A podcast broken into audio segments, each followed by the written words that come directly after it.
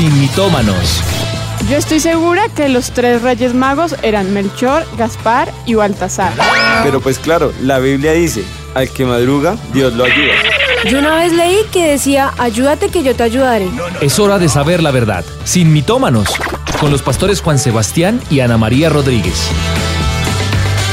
Sin mitómanos. Felices de estar una vez más aquí con ustedes, hoy con un tema muy interesante que anunciamos en nuestras redes sociales y que la verdad para mí y para nosotros creo que y para todos se ha hecho eh, realidad eh, y más presente y es este tema de la muerte. Entonces, pues, listos y preparados para que Dios quiera hablar nosotros. Ahí hemos ya puesto algunas fotos, a lo largo de la semana siempre les estamos mandando el tema, les estamos poniendo ahí campañas de expectativas y cosas para que ustedes vayan comentando. Ustedes mismos recuerden que siempre en Sinitómanos el programa lo hacemos entre todos y siempre dejamos que la presencia del Señor y su verdad, su palabra prevalezca en nosotros. Esa es la verdad que ayuda Mm. a que desvirtuemos todas las marañas del enemigo, las mentiras que Satanás quiere poner en nuestra cabeza y que a veces nos las quiere poner como si fueran verdades, ¿no? Pues bueno, esto es Sin Mitómanos Reloaded, listos para comenzar. Lista para el tema de hoy, que yo creo que nos tiene un poquito, eh, todo este tema de la pandemia nos tiene un poquito vulnerables y como... Sentimentales. Sí, Sí, y como más, más conscientes de lo que es la muerte. Entonces, pues, creo que Es como- iniciar... Es como cuando uno está sensible y le ponen a ver eh, el Titanic. Terminamos con Porque se murió Jack. No, Jack. Cabías en la puerta junto a ella, cabían los dos. Sí, eso es así. Pues bueno, ¿qué les parece si entonces comenzamos este tiempito delante de la presencia del Señor y como siempre en oración? Yo pongo este tiempo delante de ti, Señor. Y hoy clamo, Espíritu de Dios, que sea tu mano poderosa obrando en medio nuestro. Que sea tu mano poderosa en este momento trayendo tu verdad, Señor. Es un tema que es bastante difícil, Señor. El tema de la muerte, el tema del luto, el tema de eh, despedirnos de nuestros seres queridos, Señor, y más en estos tiempos donde es una realidad, Señor. Si antes era parte del ciclo de la vida, ahora se ha acelerado ese ciclo, Señor, y ha llegado a esferas jamás vistas, jamás dimensionadas, Señor. Y, y yo creo, Espíritu de Dios, que en este tiempo lo único que nos puede traer paz y consolación es tu preciosa presencia. Yo apelo a ti, Espíritu de Dios. Apelo a tu presencia en este lugar y declaro que en ti hay vida, Señor. Declaro que en ti, Señor, eh, que resucitaste y levantaste a mí, Jesús, de la muerte, Señor. Nos das el sentido de esperanza, de vida eterna que solamente tenemos en Cristo Jesús, Señor. Yo clamo, Espíritu de Dios, que seas obrando, trayendo consolación, trayendo amor, trayendo paz, trayendo tu abrigo y tu aliento en medio de todo lo que vamos a decir, Señor. Y como siempre, que sea tu verdad la que gobierne y la que prevalezca en este programa, en el nombre de Jesús. Amén y amén. Amén. Amén. Bueno, ¿usted le tiene miedo a la muerte? Bueno, encontramos variedad de respuestas a esta pregunta, unos que sí, otros que no, pero yo creo que en general es eso, ver esos puntos de vista diferentes que vamos a encontrar en esta respuesta y sobre todo que lo que más eh, respondían era que le temen más al momento de cómo irán a morir, ¿no? Yo creo que hay muchas maneras de morir y Uy, sí. unas bastante eh, trágicas. trágicas, dolorosas. Digamos, para mí un accidente así fulminante que uno no se pueda despedir de la familia, pues para el que muere, digamos que no sufre, No sufre. pero la- para la familia es peor. Entonces, Oh. bueno, yo creo que temen más a eso, como a encontrarse ese- a ese momento y que ese momento sea eh, desagradable, malo para la persona o para los familiares. Eh, pero algo que sí es seguro y lo que yo, yo creo que lo que más tenemos seguro en esta vida es que nos vamos a morir. Y es una realidad a la que nos tenemos que enfrentar. ¿Por qué? Ya vamos a verlo más adelante. Pues sí, yo creo que la, la muerte sin duda tiene como esos dos panoramas. Sí. La panorama del, o la perspectiva del que lo padece, Sí. que por lo general, y aún teniendo a Cristo en su corazón, si esa verdad no es fuerte y real en su vida, el temor es nefasto. Pero aún teniendo esa certeza, siempre está esa, ese hormigueo, ese cosquilleo, ese, Claro. ese, he oído muchas familias cercanas decir, no, no, no, no, no hablemos de eso, no llamemos la muerte, porque piensan que la muerte es una persona. Y, y, Pues y- sí, y- no, y la, es- la vestida de negra con el... Con el trinche. Sí, no, pero no, o, ah, con el, con el, con el. ¿El hacha será eso? el hacha de la hoz. ¿La? Eso, la Sí, eso tiene un nombre, el verdugo. Sí. Sí. El verdugo es la persona que está listo ahí para quitarle la cabeza, ¿no? Pero, pero, pero bueno, igual, eh, sea como sea, esa es una perspectiva. La otra perspectiva es la de la familia que pierde Sí. a un ser querido. Y esa familia, por lo general, sus respuestas siempre tienden a ser eh, egoístas, porque están pensando en ellos y no en la persona. Y claro, como tú decías ahorita, perder a una persona en un accidente es Terrible. nefasto para uno como familiar, pero al fin y al cabo hay momentos donde el desprenderse de un ser querido, pues ¿quién quiere desprenderse? Sí. Nadie.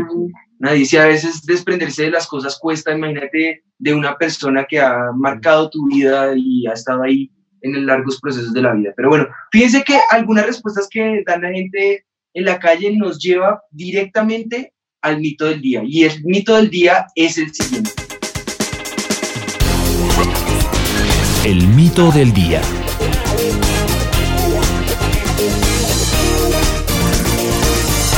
Pues ese bueno. es un mito, mito. Mito, mito, porque pues eh, hay algunas personas que piensan que la muerte no es real. Y ahora el mito cobra vida con esta, con esta frase que les voy a mencionar, y es que unos, hay algunos que simplemente piensan, piensan que su vida en este lugar es trascendente y que migra a otra dimensión. Y eso lo piensan no solamente las confesiones, sino muchas personas como que pasa a otra dimensión, a otro plano, ¿no?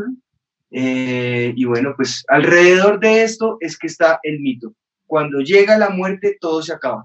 Bueno, y como siempre en Mito Mano nos gusta empezar el tema del día explicando un poquito el trasfondo de lo que es la palabra, qué significa y qué contiene todo esto de lo que estamos hablando. Bueno, la muerte significa específicamente cesación de la vida, o sea, cuando la vida se acaba. Y eh, bueno, en consecuencia, sí, y por definición no se origina como consecuencia de la imposibilidad orgánica de nuestro cuerpo de sostener nuestro proceso eh, homeostático, así muy eh, Técnico. teórico y académica la cuestión. En definitiva, dejas de respirar o tu corazón falla o, un- o cualquier cosa de tu cuerpo falla O o, el tu- cerebro. o tu cabeza y nos morimos. Y el origen de esta palabra es en latín que es mors or- o mortis, que es el fin de esa muerte natural, cerebral, eh, súbita, de enfermedad, o, entre otras clases de muerte que pueden existir. Por eso el, di- el dicho de friki mortis, de ahí viene el que Friki está, mortis. mejor dicho. Morty. Eh, de hecho, es tan, es tan, tan fuerte y tan denso que hay muchas profesiones alrededor de la muerte, ¿no? Eh, están los que, los que tienen que hacer esas revisiones, esos levantamientos de cadáveres, están también las, las profesiones que hacen necropsias, autopsias, eh, bueno, creo que una- unas son para animales, otras para los humanos. Sea como sea, hay muchas profesiones alrededor y profesionales de la salud que acompañan a- al proceso.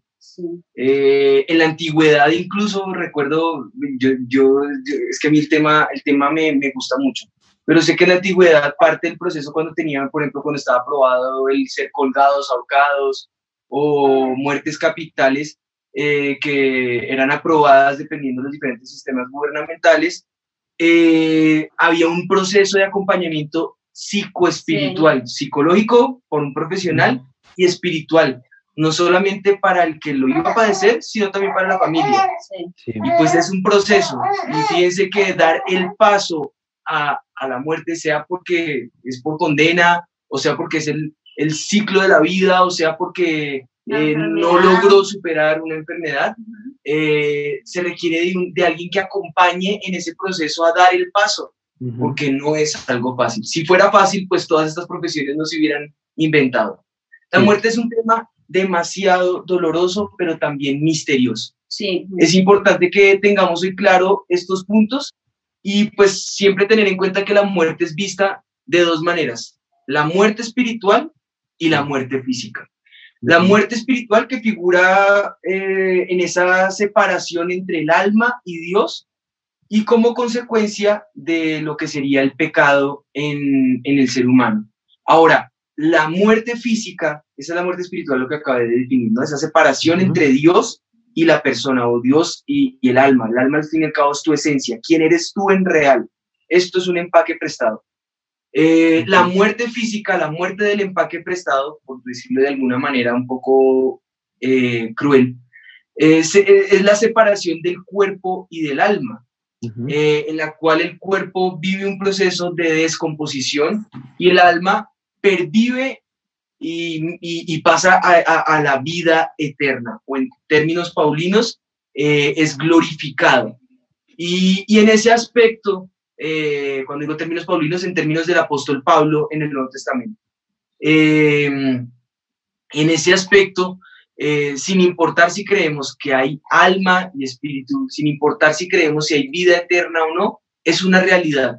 Así como el dolor es una realidad, así como el nacer para vida es una realidad, el morir es una realidad y el morir para muerte eterna o para salvación eterna eh, es una realidad. Yo creo que la pregunta que en general todos nos hacemos es ¿por qué nos duele tanto que un ser querido se muera o por qué le tenemos tanto temor al, a, la, a la muerte? O y, la misma pregunta, ¿por qué la muerte? Sí, exactamente. Y la sí. pregunta es un poquito más sencilla de lo que creemos. Y es que nosotros no fuimos diseñados para morir. Dios nos creó para que fuéramos inmortales. Y cuando Él nos creó, Él, él nos hizo eso, una creación perfecta para que, exacto, el plan original del Señor Jesús fue que nosotros siempre estuviéramos aquí adorándole, exaltándole con todo lo que Él nos había creado y que fuéramos inmortales. Dice la palabra del Señor entonces que ¿por qué entra el pecado, el, la muerte y también muerte. el pecado en el mundo? ¿Por qué entra la muerte? Dice la palabra, el día, eh, porque la paga del pecado es muerte. Y dice el Señor en el Génesis, dice, el día que le comieres morirás. ¿A qué se refiere esto? El Señor hizo dos, dos árboles en el jardín del Edén con el fin de que uno diera esa vida eterna, que pudiéramos ser es inmortales. Un árbol era de vida y el otro árbol era el del conocimiento del bien y del mal. Y estaba condicionada la vida a que no comiéramos de ese árbol del bien y del mal. Una vez lo comiéramos, decía la, decía la, la Biblia, que iban a morir, Adán y Eva ellos cometen este pecado, desobedecen a Dios porque el factor de lo que está puesto en la palabra del Señor, la condición de esa vida era la obediencia. Pero ellos no escuchan la palabra del Señor, comen de este árbol del, del, del bien y del mal, lo que trae para nosotros muerte. El, fuero, el, ¿qué dije, el árbol, el fruto del conocimiento del bien y del mal. Y trae para si nosotros. Se come el árbol, me avisa. y trae para nosotros la muerte. En ese momento vamos a ser inmortales. ¿Por qué? porque el Señor expulsa a Adán y a Eva del jardín del Edén. ¿Para qué dice la palabra? Para que ellos no coman del árbol de la vida y que no vivan eternamente porque ya había entrado el pecado en el mundo. Así que por eso empieza la muerte y el pecado y el dolor por culpa de la desobediencia. Y el Señor nos lo ha dicho a nosotros a lo largo de las escrituras desde Adán y Eva y todo el tiempo. El delante de ti está el camino del bien y del mal, de la vida y de la muerte. Escoge el de la vida y del bien para que vivas. Tu pero también, exacto, pero también está el de la muerte y nosotros podemos escoger ese camino que trae dolor para nosotros. Pero sí o sí, la muerte viene por un castigo de desobediencia por no escuchar la voz de Dios y no seguir ese plan que Él tenía para nuestras vidas. Así que eso es lo que tenemos nosotros, el castigo de la muerte al cual todos nos tenemos que someter algún día. Algún día llegaremos a ese momento, pero nunca lo estamos pensando porque no estamos diseñados de esa manera. Estamos diseñados por, en nuestra mentalidad es que seamos eternos. Nuestra mentalidad es que nunca vamos a morir, por eso jóvenes, niños, ¿quién está pensando en la muerte a esta edad? Casi nunca pasa, pero lo que sí tenemos que tener en cuenta es que es real y él vino por ese castigo eh, del que les mencioné en ese momento. Es algo muy importante, a mí me encanta la figura del árbol de la vida, del árbol del conocimiento del bien y del mal, Es una figura que nos ayuda a nosotros a entender y comprender cómo es que Dios eh, quiere que nosotros operemos y cómo, cómo Él eh, no nos ha hecho eh, robots, sino con la capacidad de decisión. Y, y es una bendición, pero si no lo empleamos bien, pues es nuestra propia Destrucción. destrucción. Y nótese que la pena eh, de muerte en Génesis 3.19 es polvo eres y al polvo volverás, o en polvo te convertirás. Eh, venimos del, del polvo y de ese nada el Señor sopla de su espíritu sobre el ser humano aliento de vida. Y cuando ese hálito de vida deja de estar en nosotros, volvemos al polvo que nos formó. Así dice el Salmo. Entonces, eh, el hombre es creado con esa capacidad de no morir físicamente. Así fue diseñado. Sin embargo, podría haber vivido indefinidamente si se hubiera preservado esa inocencia y ese, ese bien o ese, esa, esa, esa complacencia con lo que Dios le había dado, que era bueno. Así fue que el Señor denominó su creación, vio Dios que era bueno. Eso lo dice varias veces. Entonces, el texto en Génesis, ¿no? Eh, aunque restaure su comunión con Dios el hombre eh, y venza la muerte espiritual por el arrepentimiento, por la oración, eh, por su conversión. De hecho, alguien preguntaba ahorita en Instagram, eh, ¿qué precio tiene la cruz? Te respondo, es gratuita. No tiene ningún precio. El precio lo pagó mi Jesús en la cruz. El precio que nosotros, digamos, pagamos, que no tenemos que pagar ninguno porque es gracia, es el servicio al Señor. Y eso no es un precio, eso es natural, eso es ganancia, es lo mínimo que nosotros aportamos, el soportar la cruz, el vivir la cruz, el aprender a entender quién es Cristo para cada uno de nosotros. Sin embargo, todo ese proceso de real conversión de igual manera debe retornar a su hacedor por el camino de la tumba. Así es eh, como es la realidad, porque la muerte es parte de la, de la pena del pecado, cuando el pecado entra en nosotros, y no es que lo introdujera Dios o que Dios lo permitiera, sino que nosotros descubrimos y tenemos ese acceso al conocimiento del bien y del mal. Si nos hubiéramos quedado allí en el, en el jardín del huerto, o hubiéramos mo- eh, comido del fruto de la vida eterna después de haber conocido el bien y el mal, hubiéramos muerto eternamente. Así que Dios idea un plan, un plan secundario, un plan B, expulsarnos, sacarnos de allí antes de que quedemos en condenación eterna. Minimum de malis, diría mi mamá, de lo malo malo, lo menos peor. Salga y ahora trabaje y ahora haga y ahora todo lo que tenía que hacer, eh, lo que antes le era gratuito, ahora lo tiene que hacer. Y, y parte de esa condenación fue el- la muerte por causa del pecado. De esa manera, eh, la salvación se completa o, esa, esa plenitud en la salvación se eh, debe abrazar eh, y se debe abarcar mediante la, re- la resurrección del cuerpo. Leamos un poco, eh, bueno, no creo que nos alcance el tiempo para leerlo, pero les voy a dar la, eh, la cita para que ustedes puedan estudiar un poco y me gustaría que la pongan ahí en el chat de nuestras redes. La primera carta de Corintios, Pablo habla muy claramente en el capítulo 15, los versículos 54 al 57. Sin embargo, algunos tendrán como Enoch el privilegio de escapar de esa muerte física. ¿Quiénes son esos que tienen ese privilegio? Pues aquellos que han pasado de condenación de muerte a vida eterna.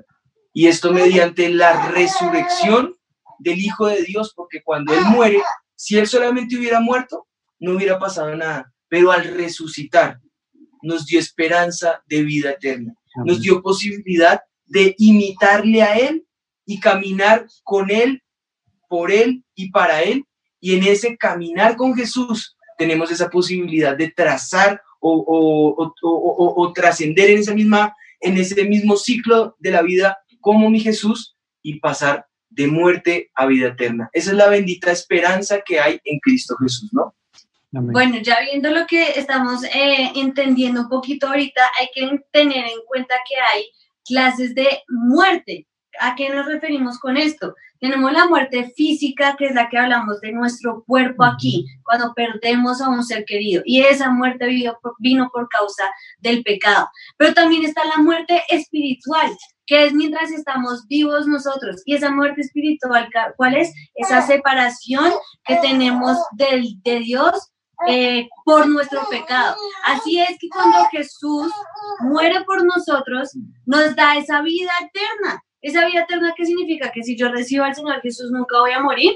Eh, físicamente no, claro que sí, pero lo que nos dio Él fue una vida eterna y dice la palabra en Cristo Jesús. ¿Cuál es esa vida eterna? Que nosotros no vamos a morir, sino que tenemos esa esperanza de que cuando nuestro cuerpo aquí físico muera, vamos a encontrarnos un día con Él. Y no vamos a vivir de la última muerte, que es la muerte segunda o la muerte eterna. Y a esa es a la que no nos podemos enfrentar. A esa es a la que nosotros decimos, Dios mío, ten misericordia de nosotros para que, claro, aquí en la muerte también, tal, ah, en la tierra tal vez vivamos esa, esa muerte eh, física, pero la muerte eterna es de la que debemos estar tranquilos y segundos que no vamos a llegar. ¿Por qué? Porque creímos en el Señor Jesús y que Él nos dio vida eterna. Pero los que mueren sin Él, los que mueren sin el Señor Jesús, se enfrentan a esa muerte eterna. Que esa muertecilla de ahí es para estar en separación de Dios para siempre. Él nos ha dado vida en su nombre. En Él es que tenemos vida eh, eterna, ¿no? Bueno, por otra parte, cuando la Biblia nos habla acerca de, vida como recompensa a, lo que era justo o a la justicia. Se refiere a algo más eh, que a la misma existencia. Hace referencia, o, bueno, digamos que la, esencia está en que la vida significa vivir en, en comunión y en favor con Dios. Significa una comunión eh, que representa que la muerte no puede interrumpir ni destruir. De hecho, esa era la mentalidad que tenía eh, el apóstol Pedro cuando él escribe eh, las cartas de Pedro, las cartas que, que, son de su autoría, que llevan su nombre. la primera y la segunda carta de Pedro, él las escribe con esa visión en mente sabiendo que están padeciendo persecución, sabiendo que la posibilidad de la muerte es real, les está diciendo, hay una esperanza mayor. ¿A quién prefieren someterse? ¿Al imperio, que ciertamente les puede quitar la vida? ¿O a Dios, que Dios les puede quitar la vida, pero la vida eterna? Es mejor obedecer a Dios, es mejor someternos a Él, es mejor amarlo a Él, es mejor ser, eh, eh, ser valientes y abrazar la fe y aguardar en Él, porque lo que nos espera es esa esperanza eterna. Esa es la importancia que tiene la vida. La importancia que tiene la vida no es si va a empezar o va a acabar. La importancia que tiene la vida son las decisiones que yo puedo tomar en el presente, de las que me puedo aferrar en el ahora y que sí o sí van a afectar o para bendición y vida eterna o para maldición y muerte eterna. Y esto, como dice la palabra eterna, es por la eternidad. Ahora, ¿qué dice la Biblia acerca de lo que es la muerte? Y a lo largo del, programa hemos dado muchísimas bases bíblicas, versículos para explicar un poco acerca de este tema, pero llegamos al corazón de lo que es nuestra vida, nuestro mensaje, nuestra esperanza y la promesa que fue anunciada desde Génesis 3.15. Cuando entra el pecado en el mundo, entra así el castigo para Adán, para Eva, hasta para la serpiente, pero viene también con una promesa que está allí para que la puedas leer. Y esa promesa es Cristo Jesús. ¿Y cuál es esa promesa y dónde está el centro de lo que hizo Jesús por nosotros? En su muerte. Esa fue la obra eh, magnífica, especial, el momento culmine de Jesús fue cuando Él llegó a esa cruz del Calvario. Ese acontecimiento extraordinario y esa doctrina central del Nuevo Testamento puede ser sintetizada en las siguientes palabras que están en 1 Corintios 15, 3, cuando dice que Cristo fue muerto por nuestros pecados. Eso fue lo que hizo Jesús, morir por nuestros pecados. El castigo de nuestra paz fue sobre Él y dice Isaías que por esas llagas fuimos nosotros curados, por esa llaga fuimos nosotros curados. Y lo que Él trajo para nosotros fue que hizo que eh, la, esa muerte expiatoria de Cristo es esa característica única de nuestra, de nuestra vida en Cristo. Sin embargo, la tradición en la fe siempre nos quiere mostrar a nosotros esa, esa, esa ambigüedad en las verdades. Y, y nos toca ser muy claro, como tú lo estás diciendo ahorita, esa, ese aferrarnos a la fe, al centro de la fe, que no es ni la persona, ni un sistema, ni una organización, ni, ni siquiera las iglesias, nuestras propias iglesias. Es Cristo mismo el centro y la base de nuestra fe. Amén. Pues tremendo. Solo a través de Jesús es que podemos ver ese, esa, esa verdad. Solo a través de lo que Él hizo, esa, esa roca que es Cristo, esa verdad sobre, sobre la cual nosotros debemos fundar nuestra fe, la verdad que Pedro mismo reconoció, tú eres el Hijo de Dios, el Salvador del mundo. Él es el Salvador, en Él solamente hay fe, en, en Él solamente hay vida, en Él solamente hay esperanza, ¿no? Amén. Y yo quisiera antes de continuar con el programa, porque hay más cosas que vamos a decir y al final de hecho vamos a orar, eh, pero ya que no nos interrumpen, entonces les doy paso. Andresito, Tatis, ¿qué hay para, para comentarios? Díganos. si estamos enfermos y sentimos la muerte muy cerca, es pecado querer que todo acabe, o sea, es, es pecado querer morir, depende, digamos, si la enfermedad, digamos, un cáncer, que esté sufriendo la persona, es, eh, eh, estoy pecando, es malo ya eh, desear esa muerte, como no vivir más. De, de hecho, lo- lo- yo creo que parte de eso lo respondimos cuando hablamos acerca de lo que era la, el, el desconect, el, el, Ah, el- no el- fue. eh, no aquí, donde pues que ya hemos hablado en tantos con- contextos, ¿sí? Fue en otro contexto, pero sí, bueno, Sí, Para responder, eh, ciertamente eh, hay una dificultad al respecto y es eh, incluso, ah, ya me acordé, cuando tocamos el suicidio abordamos un poquito del tema, que era cuando el, el caso era clínico o la desconexión o la muerte, la eutanasia. Eh, y con eso hay muchas situaciones difíciles y no voy a entrar directamente al tema, pero ciertamente eh, las leyes naturales eh, y derecho, los derechos eh, humanitarios que están en pro, en pro de qué están, De dice por la vida. Es decir, que nosotros como, como gente que creemos en, la, en las leyes o en la democracia, eh, respetamos los derechos humanos, pero primero que eso está nuestra verdad, que es la palabra de Dios, Ujú. y la palabra de Dios es pro vida. Así que nosotros vamos en pro a la vida. Y inducir la muerte o desear la muerte Desearla. no una es enfermedad. parte del pensamiento creyente, del, pre- del Ujú. pensamiento de alguien que, que tiene y profesa la fe del Hijo de Dios, que, de alguien que se dice llamar Hijo de Dios, no es alguien que desee la muerte. Sé que las situaciones son muy difíciles, sé que hay momentos de mucho dolor y, y para eso ¿no? La Sí, deseó. claro. la deseó. Eh, y eso no es pecado, no, porque pues obviamente es un momento de desesperanza, pero jamás se debe, se debe desear o anhelar. Es verdad, hay momentos difíciles, pero mientras haya las, las cosas naturales de la vida, agua, aire y alimento, y eso lo mantenga con vida, dice la palabra de Dios, mientras hay vida, hay esperanza. Pues, Pastor Juanita, en la investigación que pues, pudimos hacer en este tema, hay un artículo que nos habla de la fobia a morir y que mm, la verdad yo no, yo no sabía cómo se decía esta fobia a, a- a ese, a esa ansiedad, a ese, Angustia de morir. esa angustia, exacto, esa angustia al morir, que se denomina tana- tanatofobia. Entonces, ¿qué pasa con esto? Uno tiene ese miedo a morir, entonces la razón real y científica de ese temor, y, como de- y se basan en lo que decía Aristóteles, que él decía, y lo cito, lo más temible es la muerte porque es el fin, o sea, es el fin de todo lo que eh, nos aferramos a la vida. Entonces, sentirse así porque todo se acaba es natural. Y algunos psicólogos afirman que pues muchas personas están, están fuertemente motivadas por esa ansiedad a que su propia vida pues acabe y también pensar en el funeral de esta persona muy cercana o también pensar en que digamos el papá, la mamá, los hermanos fallezcan. Esa idea también eh, comienza a ocurrir en el- un sentimiento muy incómodo en la persona, pero cuando se transforma en ataques de pánico o en ataques de ansiedad, afecta la vida tanto que significa que tienes una tananofobia, ¿no es cierto? Que no solamente eh, em, tienes miedo a que tu vida sea terminada por alguna u otra razón, sino que también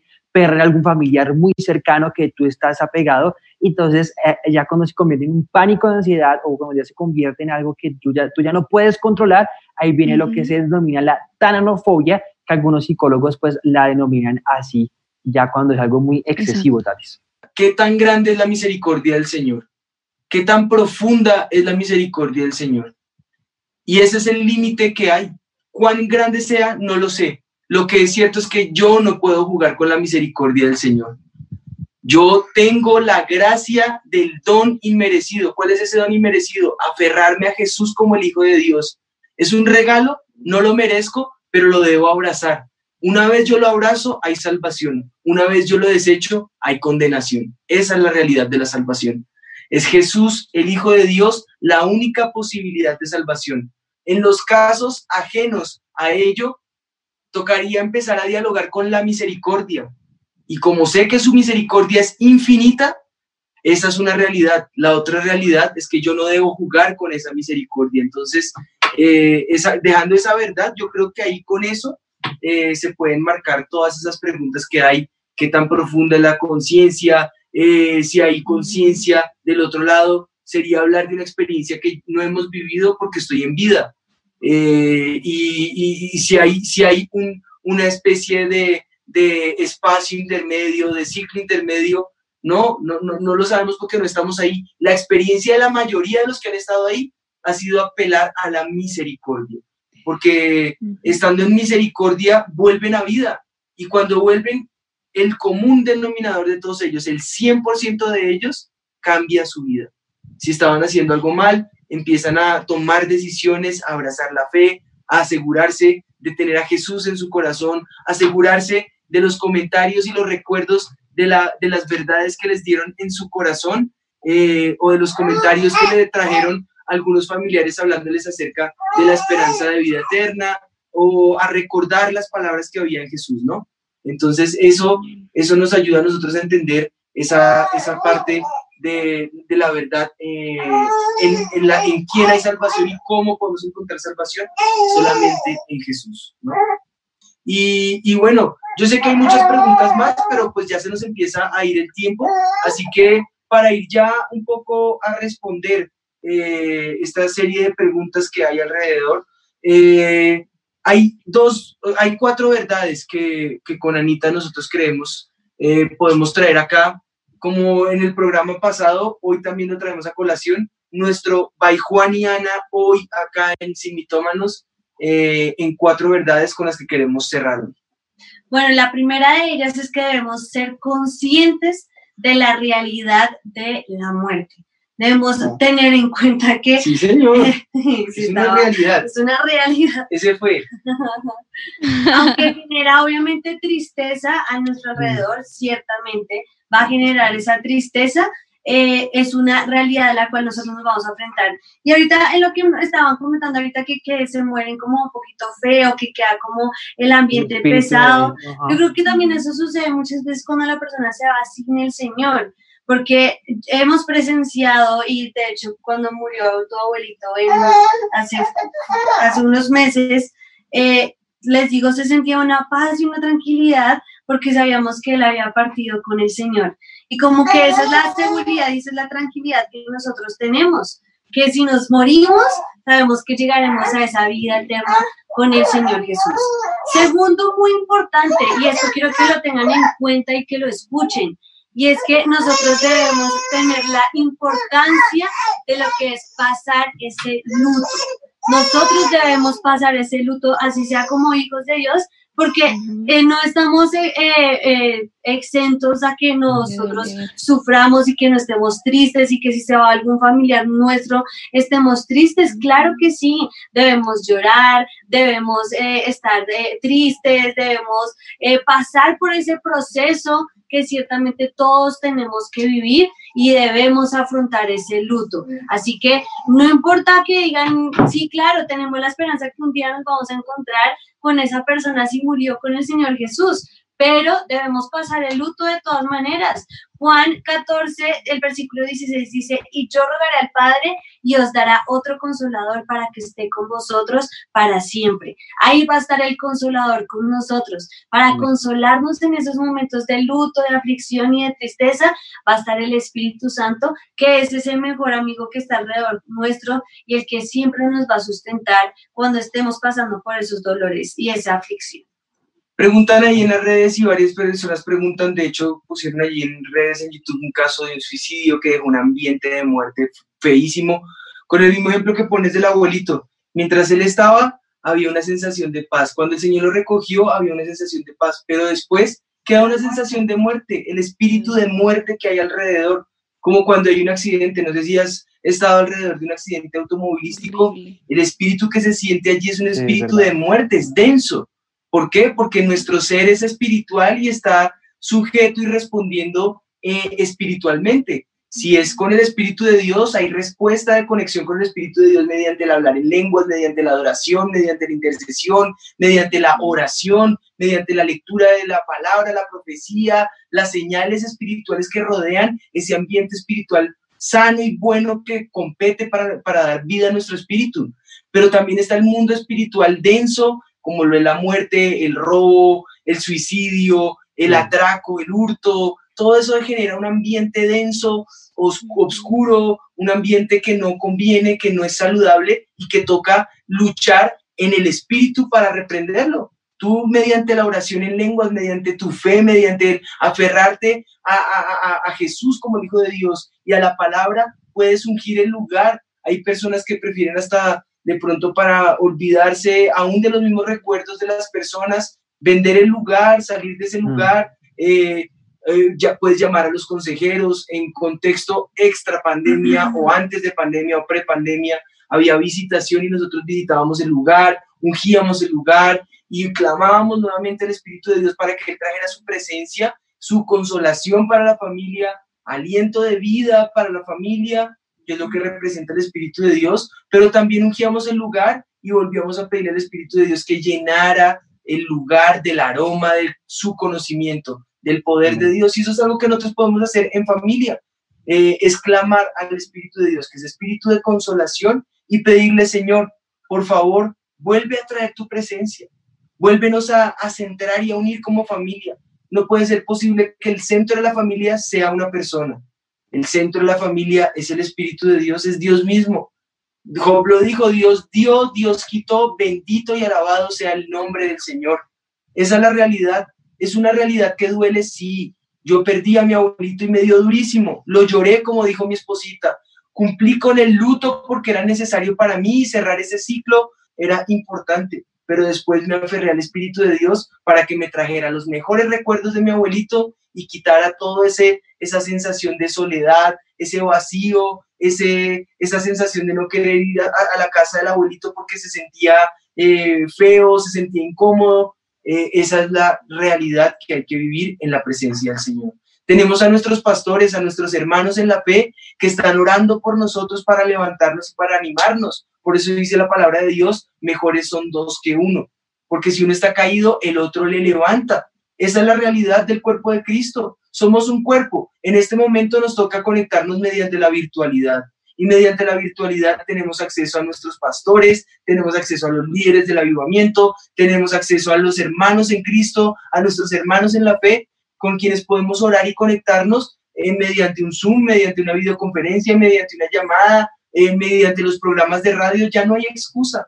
Hoy el acercamiento es total y tenemos la presencia del Señor, que es lo más importante y lo más precioso, que nos ayuda a estar en comunión, en coinonía con Él. Dice Hebreos 4:5, sobrellevad los unos las cargas de los otros eh, y cumplid así eh, la ley de Cristo, perdón, eso está en Gálatas 6:2. Gálatas 6:2 dice, sobrellevad unos las cargas de los otros. Y esa es la virtud del cuerpo de Cristo.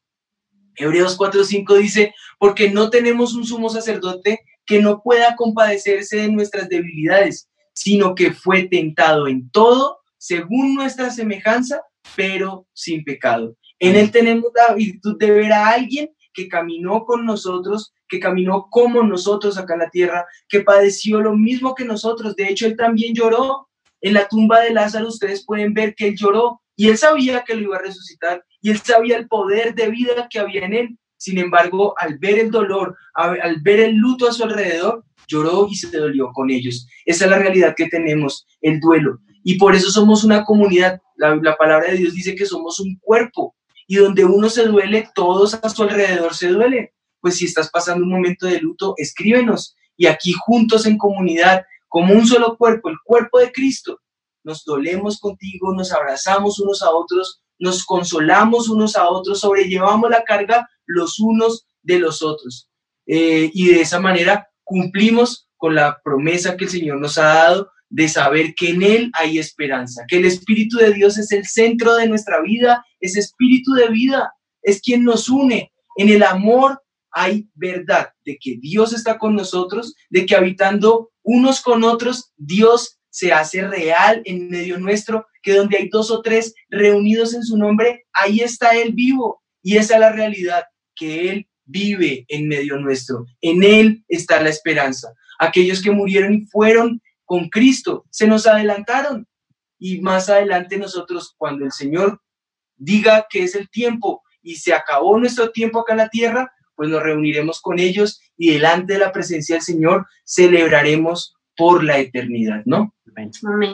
Y yo creo que, bueno, ya para cerrar ese programa debemos tener esa certeza de esa esperanza eterna que nosotros tenemos. Si no tienes esa, esa certeza, bueno, pues ya ahorita para finalizar el programa yo creo que podemos enfocarnos en dos áreas de oración. Una, para que si nos estás viendo hoy, tengas esa certeza en el Señor Jesús, que no tendrás esa condenación y esa muerte eterna, sino que teniendo a Cristo Jesús en tu corazón, prepárate para esa vida eterna con Él. Y otro, eh, otro, otro enfoque en la oración va a ser por todos aquellos que están viviendo ese luto a su alrededor. Yo creo que es algo que ah, eh, precisamente hoy en día, en lo que estamos viviendo, es una realidad que a mí, la verdad, a veces como que a uno lo le choca muy fuerte, porque es algo que antes no teníamos tan presente y tan consciente. De hecho, una anécdota, y no para que crean que mi hija es insensible, sino para que entiendan la realidad de lo que estamos viviendo. Casi me hacen es que estábamos viendo las noticias y Mochel llega y no estaba viendo las noticias con nosotros y llega y dice, mami, ¿cuántos muertos hubo hoy? Y todos nos quedamos como, o sea, así. o sea, porque Moshe le está preguntando eso y, claro que vamos todos. Es una realidad cruda. Es una realidad muy cruda, no es que ella sea insensible ni mucho menos, tiene cuatro años, para ella ya es algo, una realidad y algo presente que estamos viviendo hoy, que vemos que se murieron 300, que vamos 11 mil aquí nomás en Colombia o más, ya estamos llegando a los 12 mil y ya hablamos de cifras como si fueran números ahí. Los ponemos como si fueran números, ¿no? Pero estamos viviendo 12 mil personas que han muerto a nuestro alrededor. Es algo demasiado real y es algo que lo que, lo que tenemos que tener conciencia de lo que estamos viviendo. Entonces yo creo que sí debemos tener esa certeza de que Jesús está con nosotros. Y muchos que han padecido esto a nuestro alrededor, muchos los servidores que han partido con el Señor, que eh, nos han dolido a nosotros, porque créanme, han dolido nuestro corazón, a sus familias, pero ellos tienen una esperanza y es que un día se van a volver a encontrar con ellos. Y esa es la esperanza que queremos que hoy todos los que nos están escuchando puedan vivir.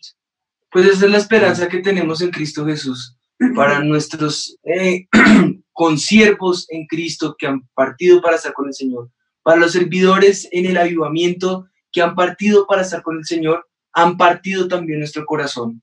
Y yo he hablado acerca del ser partidos y nuestro pastor nos ha hablado acerca del dolor que hay en el corazón, pero eso es, parte de la necesidad.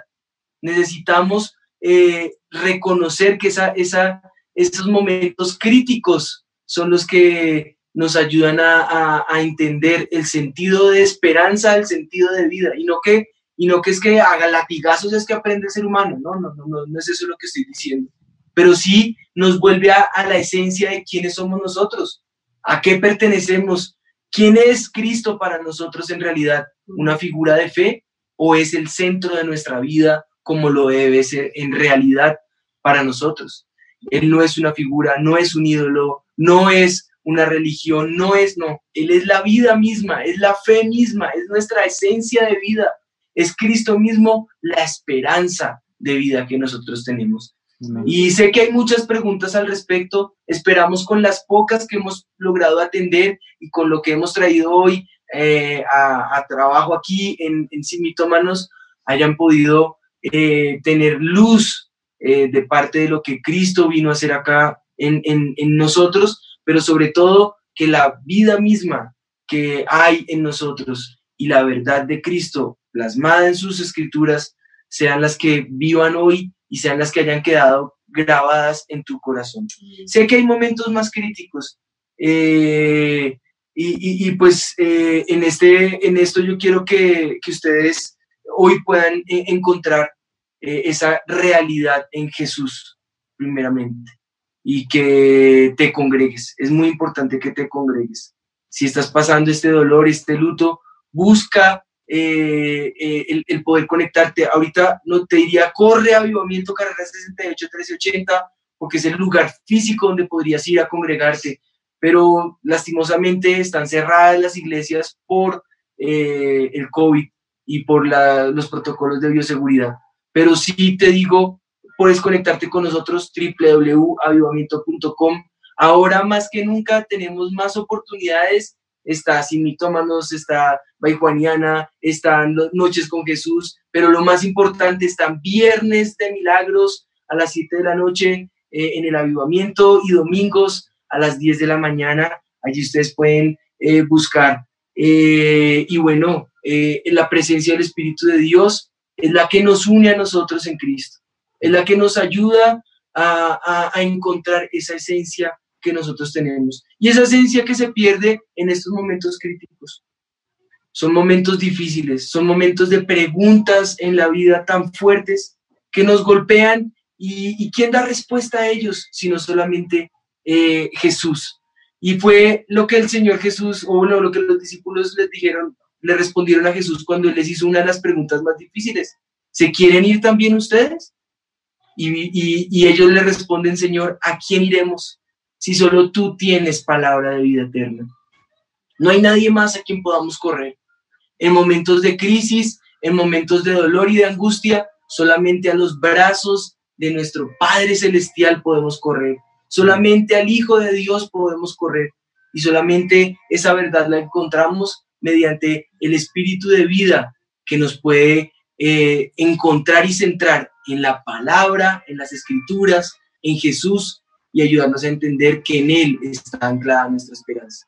Yo quiero que oremos en estos momentos y quiero pedirte que en este momento traigas a, memoria esos tiempos que viviste con esos seres queridos que han partido. Quiero que en avivamiento traigamos a, a nuestra mente las personas las personas que han partido para estar con el Señor, aquellos que han partido y, ya no están más con nosotros.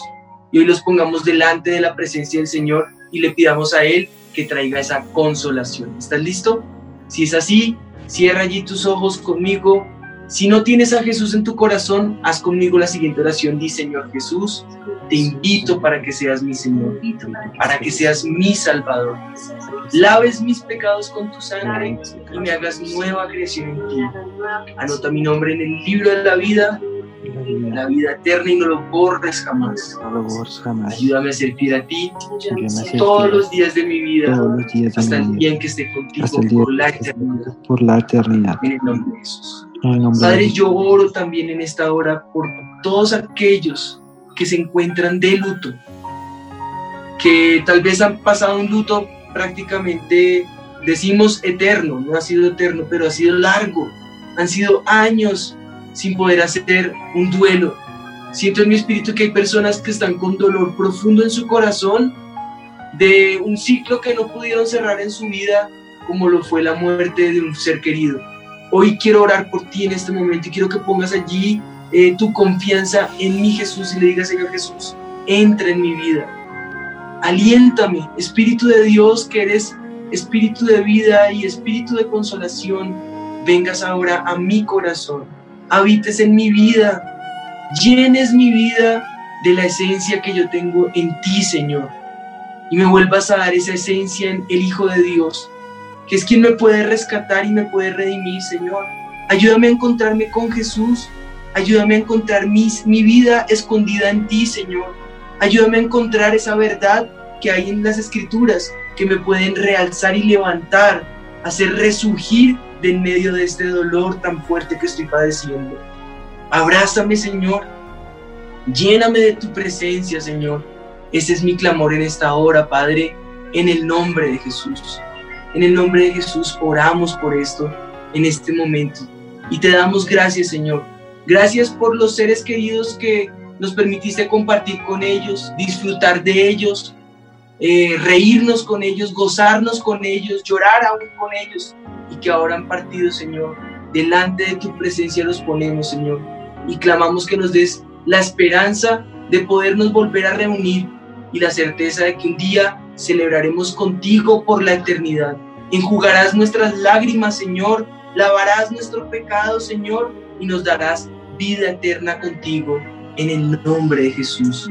Gracias, Señor. Gracias, Señor. Te damos Clamamos para que cada familia que nos estaba escuchando, Señor, vemos que muchos escribieron ahí que están de luto, con dolor en su corazón por lo que están viviendo, Señor.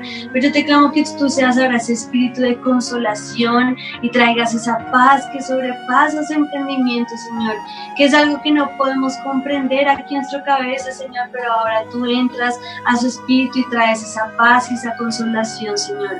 Esa esperanza que un día nos vamos a encontrar contigo por la eternidad, Señor.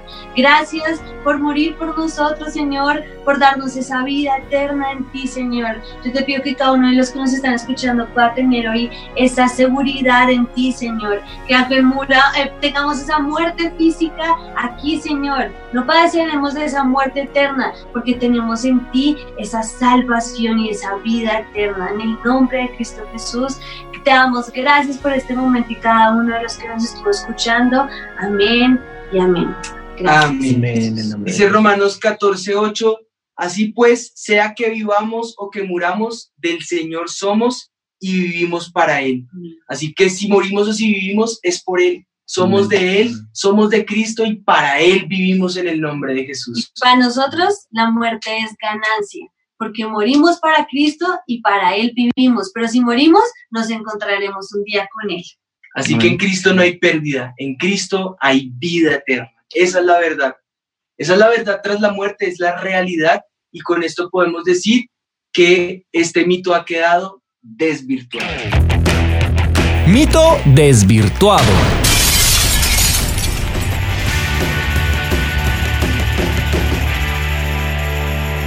Cuando llega la muerte, todo se acaba. Hoy vamos a disfrutar nuestro mito con la pregunta, si un hombre muere, ¿vivirá de nuevo? La ciencia solamente puede contestar, pues que no lo sabemos, porque la filosofía pues puede decir, debe haber una vida eh, futura, supuestamente, pero como ustedes acaban de decir, Pastor Juanita, y como nos han explicado durante todo el programa, porque él, porque él vive, viviremos también. Nosotros porque Él resucitó de los muertos, también nosotros vamos a resucitar.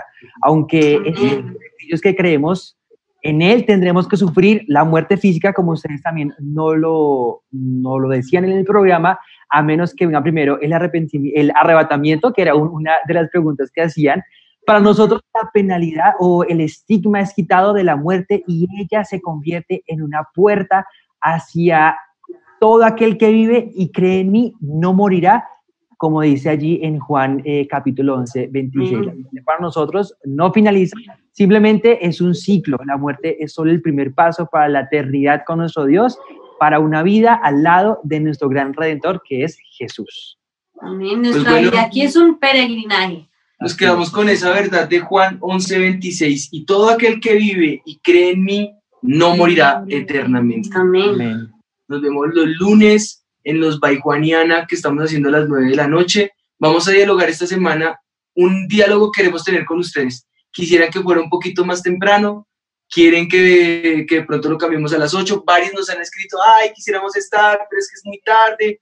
Las redes a nosotros nos dan una medición. Nos dicen que el día que más nos ven son los lunes. Otra medición es que a las 10 de la noche es que nos ven. Pero pues esto es de ustedes. Así que eh, si ustedes quieren cambio de horario del Baijuaniana, escríbanlo por favor en Instagram y déjenos saber si quieren cambio de horario, lo vamos a estar analizando. Les vamos a poner tres horarios para que voten y el que gane, pues ese va a quedar ahí. Les dejo esa tarea a la mesa de trabajo. Y eh, por otro lado, pues recordarles que en nuestro horario es sin mitómanos jueves 6 de la tarde, el mismo canal a la misma hora. Amén. Es. Amén, amén. No sé Pastores, muchas gracias. Estuvo Una última pregunta. A ver. A ver, a ver. ya está tarde, pero digamos, eh, las personas que eh, preguntan con el, el de arrebatamiento, ¿no es cierto? La- cuando Jesús venga por su iglesia, eh, ¿eso va a ser como un- una muerte o no van a morir, no van a experimentar la muerte cuando Jesús venga por nosotros por su iglesia? ¿O cómo o, o- podemos No, esperar por el- eso? el rapto nos une con Cristo, el rapto nos hace uno con Él. Eh, Recordemos que en el rapto Él se acerca a nosotros y nosotros somos los que somos acercados a Él. Nos unimos con Él, nos saca de lo que va a ser el juicio eterno que hay para este, para, para la, y la condenación eh, que hay para acá, que sería la tribulación y la gran tribulación. Pero en la segunda venida vamos a venir con Él a reinar aquí por mil años en la tierra. Eso es en la segunda venida. Pero en el rapto nosotros nos unimos con Cristo, el cuerpo se une con la cabeza que es Cristo y vamos a lo que se llaman las bodas del Cordero a celebrar con Él. Amén. De ahí en adelante por la eternidad será celebración. Para más temas acerca del final de los tiempos, nos vamos a hacer otro programa, hay clases, hay cursos, hay temas que hemos hablado acerca de los acontecimientos finales y pues bueno, ahí los pueden ver en los historiales de Sin Mitómanos. Ujú. No me voy a hacer más, más preguntas, Tatis, que me tienen preguntas, se acabaron Sí, preguntas. Está. Pues, Otra pregunta, otra pregunta. Es que tiene que ver mucho, pero bueno. Bendiciones. Sin mitómanos. Yo estoy segura que los tres reyes magos eran Melchor, Gaspar y Baltasar. Pero pues claro, la Biblia dice, al que madruga, Dios lo ayuda. Yo una vez leí que decía, ayúdate que yo te ayudaré. Es hora de saber la verdad. Sin mitómanos. Con los pastores Juan Sebastián y Ana María Rodríguez. Sin mitómanos. En Bogotá tú escuchas Avivados, 1280 AM, la radio del espíritu. Soy soldado de la vida que se aferra a la verdad. Mi camino es muy angosto, pero lleva libertad. Mi destino no es incierto, en el cielo tengo hogar. Soy soldado que en la guerra aprendió allí cantar.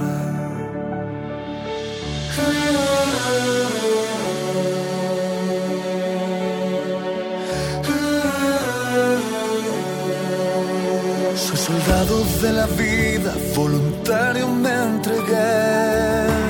Renuncié a estar dormido, decidí estar de pie. Mi fusil es tu palabra, la misión en ti creer. Aunque duras la batalla, a tu lado venceré. Fui ligero en mi equipaje por si tengo que ayudar. Alcanzado en el camino al que no pueda volar. Solo tengo cinco peces y dos pedazos de pan. Que en tus manos se convierta en salvación a un millar. Soy soldado de la vida, por mi herencia lucharé. Mi familia y mis hermanos a Jesús les mostraré. Yo, soldado, tengo un llamado, amo la misión que se me ha encomendado. No se trata del rango alcanzado, si fue por su gracia que fui reclutado. Las fuerzas para seguir vienen de quien me dio razón de vivir. Su amor para compartir ese amor por el cual se entregó hasta morir. Aunque fuerte se levante la tormenta sobre el mar, a tu lado he aprendido sobre el me rindo al fracaso, volveré a comenzar. Mi trinchera es tu regazo, mi victoria está en tu paz. Soldado de facto, jamás seré un desertor. ¿Cómo renunciar a tan grande honor? Soldado de valor, que no se rinde en la lucha de sembrar amor. Entre las trincheras caminaré y aunque todo se ponga violento, yo continuaré Confiado estaré y lucharé hasta el último aliento. Mi victoria está en Jesús, quien me dijo que soy sal y luz. Y esta guerra ya fue ganada hace más de dos mil años en la cruz. Oh man. Soy soldado de la vida, por mi herencia lucharé. Mi familia y mis hermanos a Jesús les mostraré. Aunque el mundo a ti te niegue, con